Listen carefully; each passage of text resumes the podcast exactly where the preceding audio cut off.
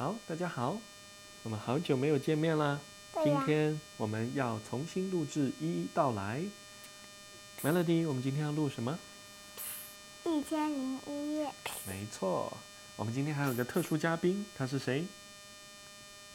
请你介我自我介绍一下。I don't know，我不知道我叫什么。哎，你看，这个编辑叫冬梅呢。冬梅 好，那我们今天会读的这本书呢，叫《一千零一夜》。我们首先从第一节开始念，这个标题叫做《国王山努亚和他的一千零一夜》。山努 Melody，亚你能帮我们念第一段吗？香船，在你要完整的一句一句念。看，我念一句，你念一句，好不好？不好，那你想怎么样？这全部你念。全部我念啊。好，那我时不时的邀请你念一两个词，好不好？不好，全要我念啊对呀，啊。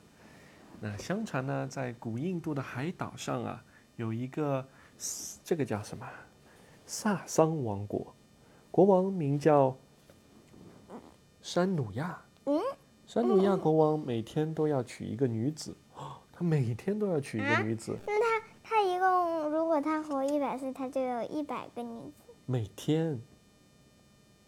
那他就是一百乘以三百六十五天，他总共有三万六千五百个妻子。我天哪！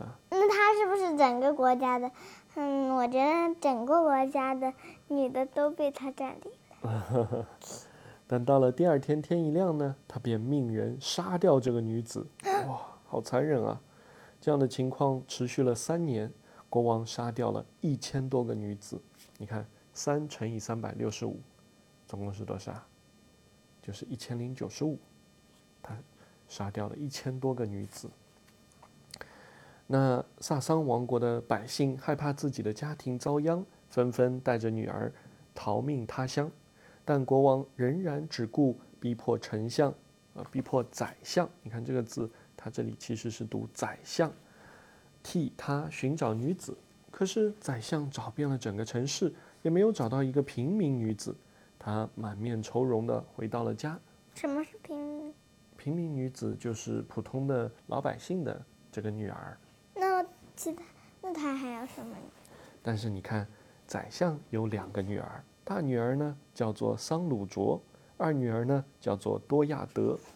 宰相他不是平民啊，宰相是大官，对不对？所以桑鲁哲为人谦和、高贵典雅，他读过许多历史的书籍，对历史相当了解。见到父亲一脸愁容地回到家，桑鲁卓便对他说：“爸爸，您为何如此忧愁呢？”于是宰相就给女儿讲了一个故事。桑鲁卓听完父亲讲的故事，才知道国王是因为曾经被女人欺骗过，所以才憎恨女人，存心报复。桑鲁卓请求父亲让他进宫，父亲立刻否决了。可是桑鲁卓执意要去，宰相只好怎么样？送女儿进宫，完成国王交给他的使命。临走前，桑鲁卓对妹妹说：“我进宫后就让人来接你。你来到我面前时，就对我说：‘姐姐，请给我讲个故事吧。’这样我们就可以平安度过一夜。我会趁机讲一个动人的故事，也许我的故事能救很多人的命呢。”国王一见到桑鲁卓，就为她的美丽所着迷，当场奖赏了宰相。桑鲁卓见到国王后，却悲痛地哭泣起来。国王问为什么，桑鲁卓就告诉国王想见妹妹最后一面。国王答应了他的要求，派人接来多亚德。多亚德来到宫中，看见姐姐，高兴地和她拥抱。多亚德说道：“姐姐，请你给我讲一个好听的故事吧。”国王原本一直情绪低落，听了桑鲁卓姐妹的谈话，引起了他听故事的兴趣，便高兴地答应了。桑鲁卓是个很会讲故事的姑娘，她讲的故事一下子就吸引了国王和妹妹。但正当桑鲁卓讲到最精彩的时候，雄鸡叫了起来，他马上停住，不讲，不再讲下去。妹妹多亚德说道：“姐姐，你讲的这个故事好好听啊！”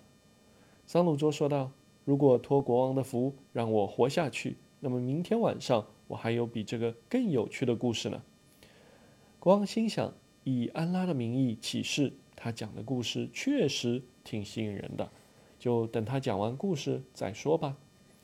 第二天一早，国王上朝，宰相已经备好寿衣，准备给女儿收尸。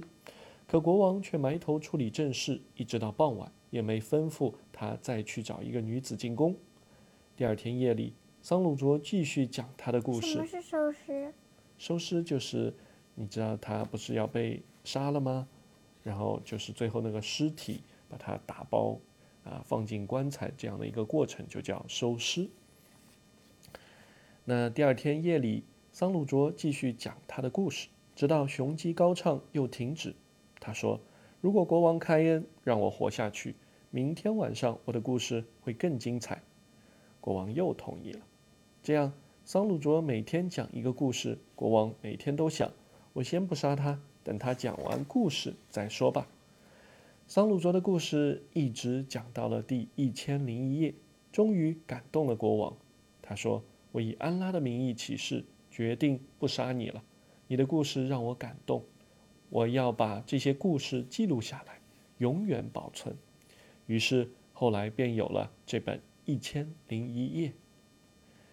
智慧就像黑暗中的一盏明灯，可以照亮前方的路。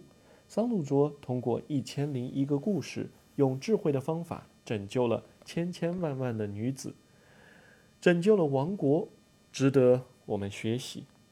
在生活中，当我们碰到困难时，也应该三思而后行，学会用聪明的才智来化解。